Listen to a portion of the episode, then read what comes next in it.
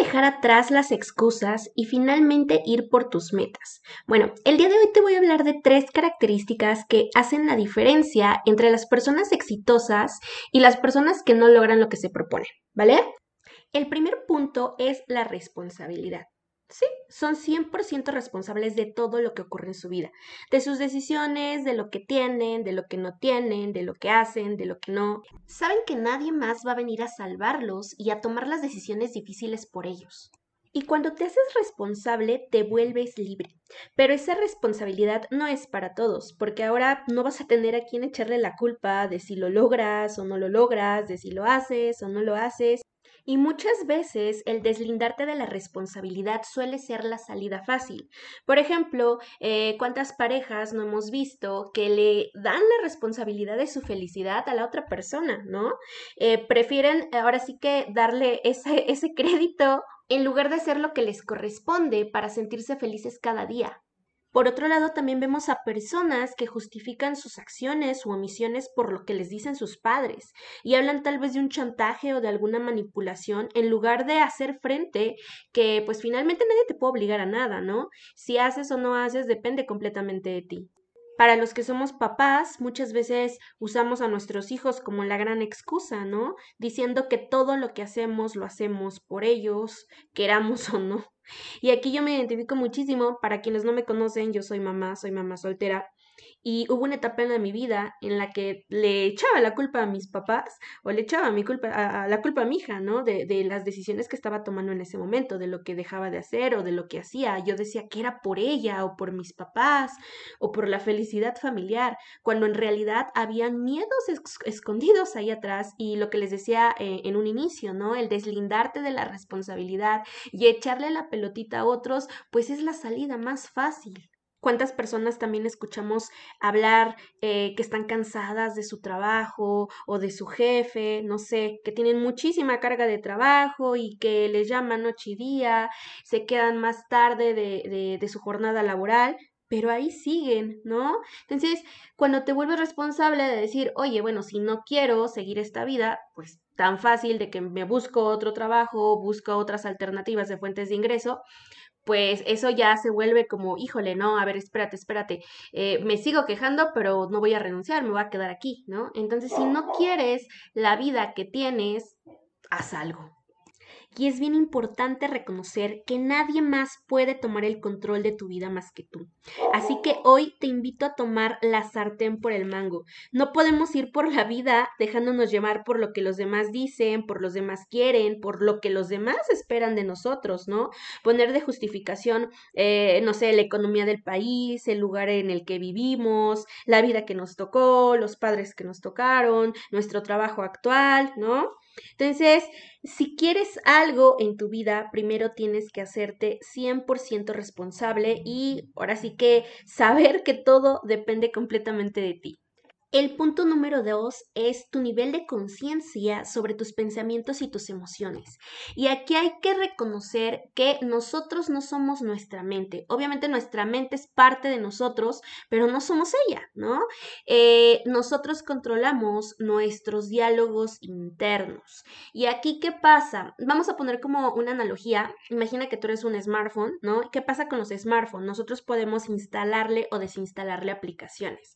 Imagina que esas aplicaciones son nuestros pensamientos, nuestras interpretaciones sobre lo que pasa en nuestro entorno.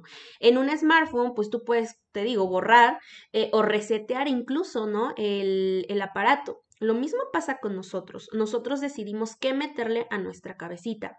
Y aquí hay eh, que diferenciar, por ejemplo, esa vocecita, esa vocecita interna eh, que luego nos sabotea, pero al igual que nos sabotea, también nos puede empoderar. Entonces hay que, ah, hay que usarla a nuestro favor. Nosotros no podemos controlar lo que pasa allá afuera, pero sí podemos controlar lo que pensamos acerca de esos hechos, ¿no? Eh, finalmente son neutros y nosotros les asignamos un peso de acuerdo a nuestras experiencias o de acuerdo a lo que hemos aprendido, eh, no sé, heredado de nuestros papás o, tal vez hemos aprendido de la escuela, en fin, ¿no? Y bueno, de acuerdo justo a esas experiencias y a todo lo que se nos ha heredado, pues nosotros eh, es como le asignamos ese peso a nuestro pensamientos, ¿no? Y podemos eh, también de esos pensamientos eh, derivar algunas emociones de energía bajita o de energía más alta. Entonces, eh, hay que tener en cuenta que de acuerdo a esos pensamientos que nosotros nos estamos generando en nuestra cabeza, pues se va a desembocar un estado de ánimo.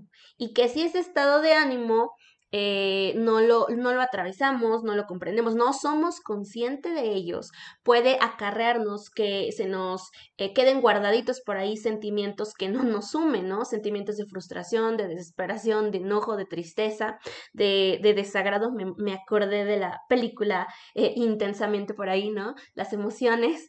Y bueno, de acuerdo a esos sentimientos que se nos van alojando, eh, van a ser el tipo de acciones que nosotros estemos eh, llevando a cabo, ¿no? Y por ende, nuestros resultados. Entonces es sumamente importante eh, reconocer este proceso, ¿no? Reconocer que nosotros somos capaces de, gestionar, de controlar esas, esos diálogos que nosotros tenemos con nosotros mismos. No, no dejarnos sabotear, por el contrario, adoptar una posición que nos sume, que nos aliente, que nos lleve hacia donde nosotros queremos.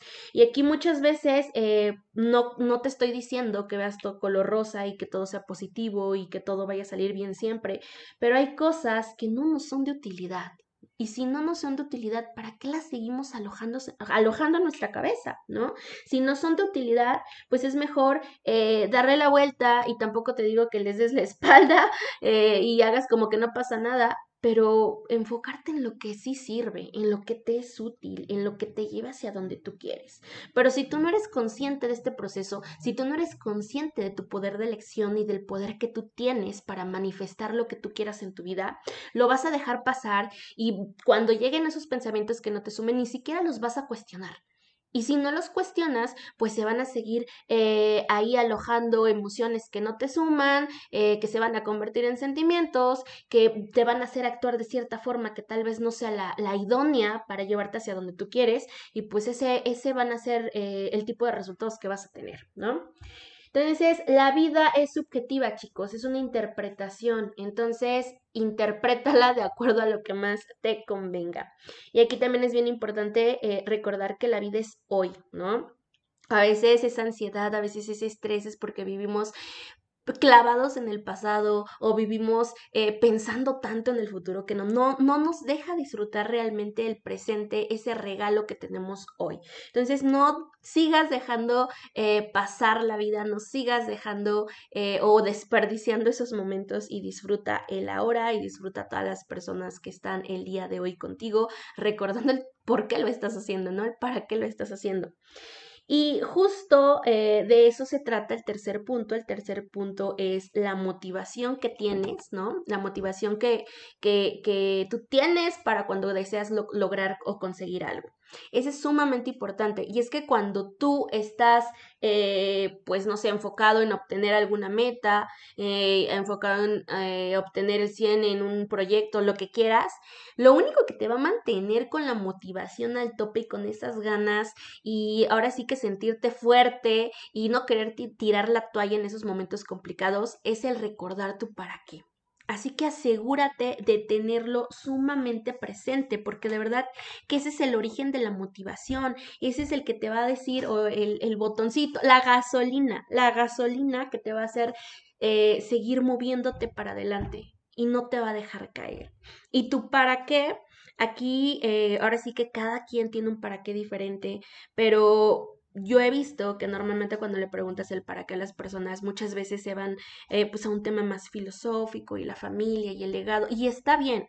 De verdad que mm, yo tengo, por ejemplo, un para qué eh, muy filosófico también, pero también recuerda ese para qué material, ¿no? Muchas veces es como de, híjole, pero es que si digo las cosas materiales que quiero, pues cómo, cómo va a sonar, ¿no? ¿Cómo va a ser que el dinero y la fama y el reconocimiento, eso es lo que me mueva, ¿no? Entonces, Muchas veces eso es lo que mueve a las personas, pero si no lo reconoces y si no te lo reconoces, pues entonces va a ir bajando la motivación y se vale, ¿no? Se vale que sea reconocimiento, se, que, se vale que sean cosas materiales o experiencias, el viajar, tal vez tener eh, eh, el dinero para pagarte cursos, para pagarte, este, pues no sé, capacitaciones. Sabemos muchas personas que nos encanta estar aprendiendo, ¿no?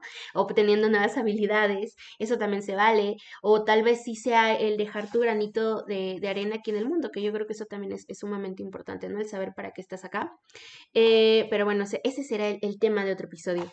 Pero justo, ¿no? el tener súper, súper presente tu para qué, porque como te decía, ese va a ser la gasolina eh, que te dé el impulso en los momentos más complicados. Y si no tenemos súper eh, presente y claro cuál es nuestro para qué, pues entonces vamos a estar tambaleando y nos vamos a perder y ya no vamos a saber ni para qué y va a ser muy fácil que se nos baje la pila y nos desmotivemos. Y ahora, ¿cómo podemos mantener ese para qué presente?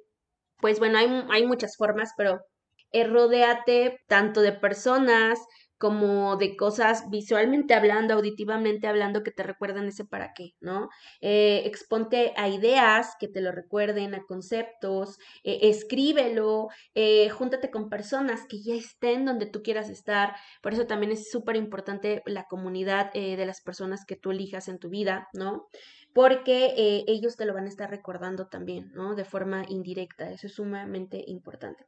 Y bueno chicos, estos son las tres características. Número uno, el nivel de responsabilidad que tienen sobre su vida. Número dos, el nivel de conciencia sobre sus pensamientos. Y número tres, el nivel de motivación, ¿no? Y encontrar esa motivación, pues bueno, encuentra tu para qué.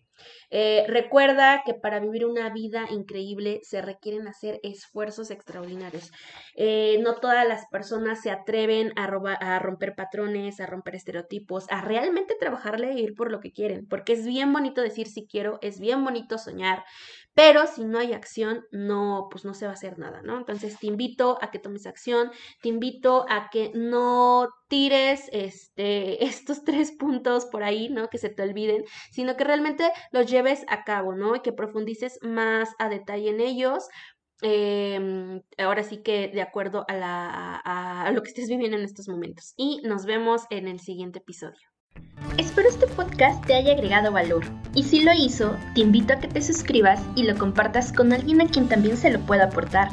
Déjame tus comentarios en redes sociales. Me encuentras como Pamela Rodríguez en Facebook e Instagram. Y dime sobre qué temas te gustaría escuchar. Te mando un fuerte abrazo y nos vemos en el siguiente podcast.